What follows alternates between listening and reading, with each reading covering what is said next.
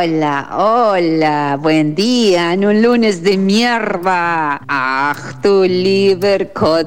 Por suerte vino Marcos con Beth Lambert para hablar de Maquiavelo. Sí, sí para hablar de Maquiavelo. Muchas gracias, Marcos. Trae un vodka y, unos crepe y unos case vareñigue para, para comer acá con la crepe crochet. Gracias, Marcos.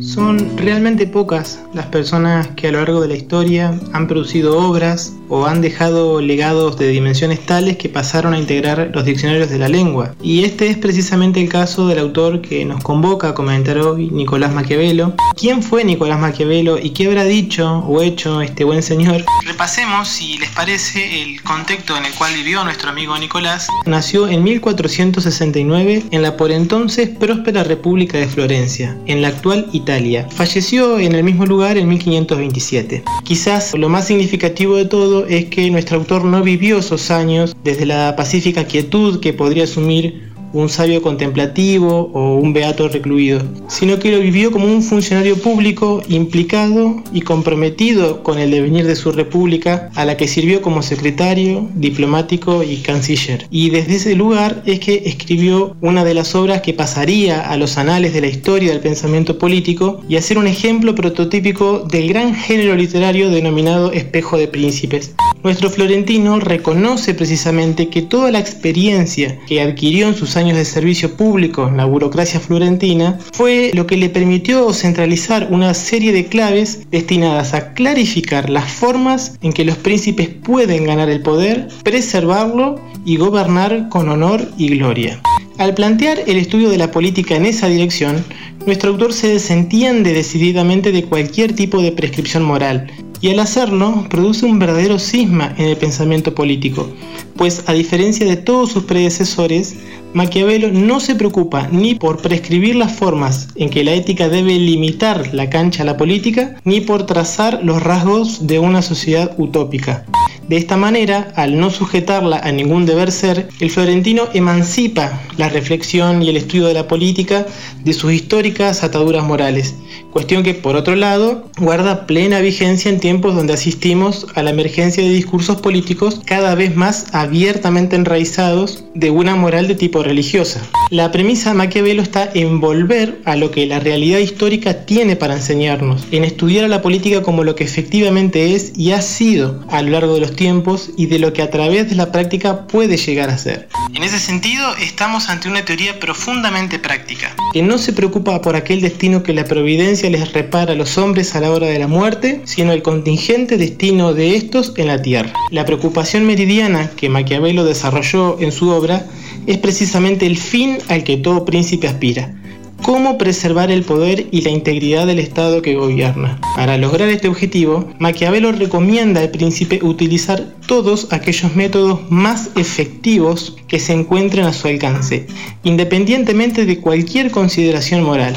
Por tal motivo, todos los buenos o malos ejemplos de la historia que Maquiavelo trae a colación a lo largo del libro no son enunciados para destacar la bondad o la maldad de tales acciones en el marco de la praxis política, sino para revelar su efectividad para los cometidos del príncipe. Todas estas consideraciones parten de una antropología a la que Maquiavelo juzga negativamente y sobre la cual previene al príncipe. Los hombres son ambiciosos y no reparan en la legalidad o en la santidad de los medios, sino que harán todo lo posible para alcanzar sus objetivos. Por esta misma razón, el príncipe, para neutralizar el accionar de sus enemigos, debe atenerse a esta evidencia, actuando alternativamente con severidad y clemencia. La política se rige entonces por una ley de hierro.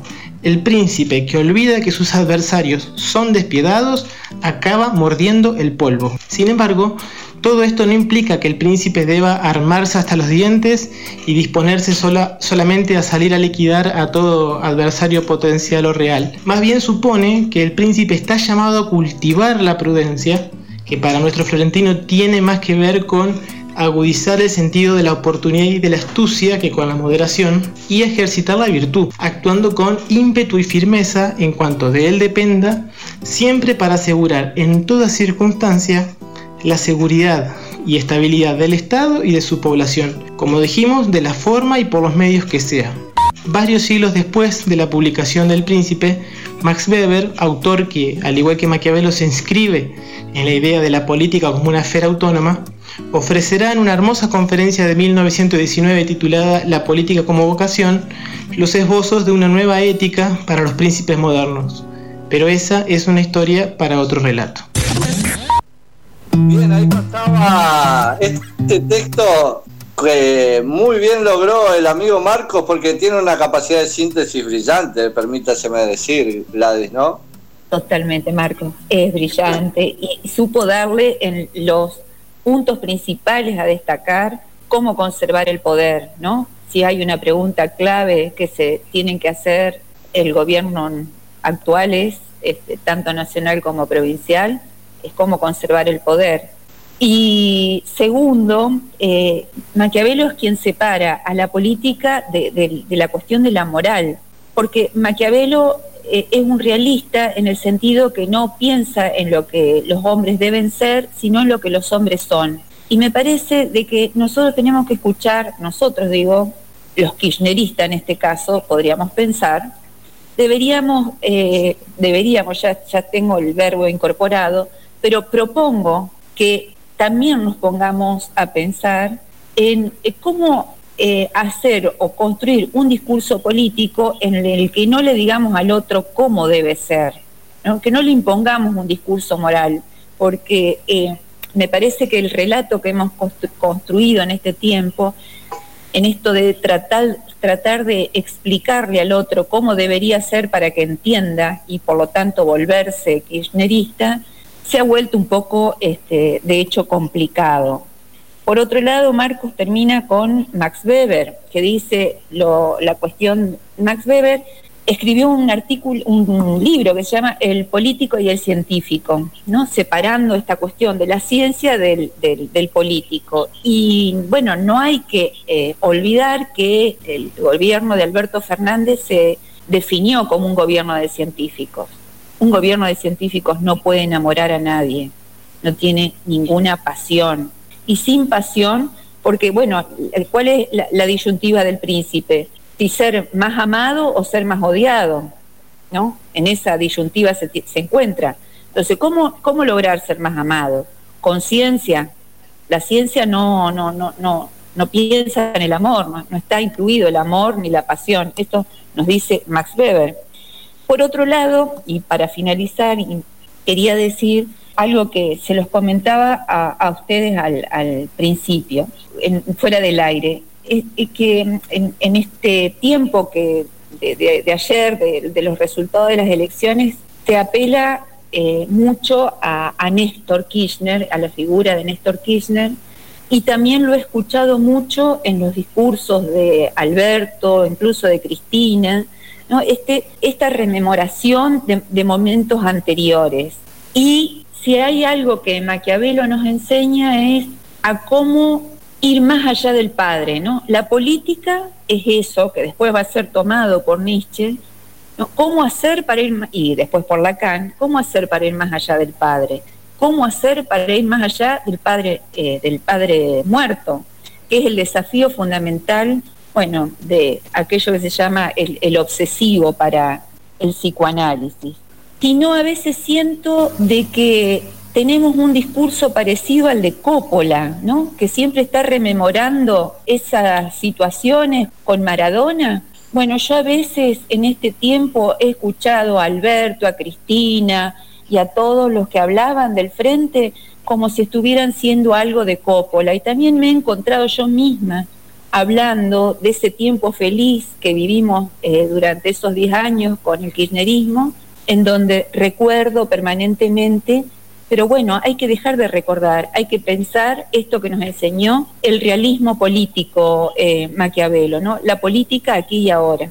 Y ahí, ahí me parece interesante eh, poder conversar, Gladys, en ese sentido, con respecto a la tarea de hacer posible de hacer posible la esperanza, digamos, sobre bases materiales de aquello que se va modificando y, va convirtiéndose en mejores condiciones de vida, digamos, para poder sentirse también eh, en una realidad que va hacia adelante. Y la necesidad de poder asumir el desafío, la tarea política de construir un futuro deseado, una posibilidad concreta, digamos, porque eso también tiene algo de aquella explicación que estamos buscándole quizás con respecto a la ultraderecha y el fenómeno de Milley, esa cantidad de votos que se nos escurrió al frente de todos del 2019 a hoy, el desafío de las estructuras políticas mismas, digamos, y cruzado también por la pandemia y por una realidad eh, global acuciante.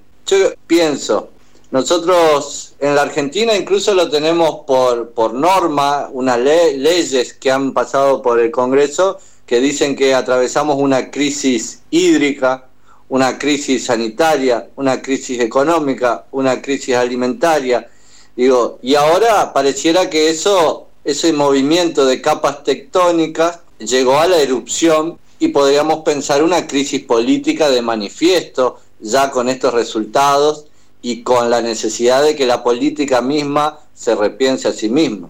Sí, exactamente. Eh, a mí me parece de que la cuestión de Slavoj que es un, filósofo, hacía mucho tiempo que decía de que, que, viene diciendo de que hay que parar de hacer y hay que volver a pensar.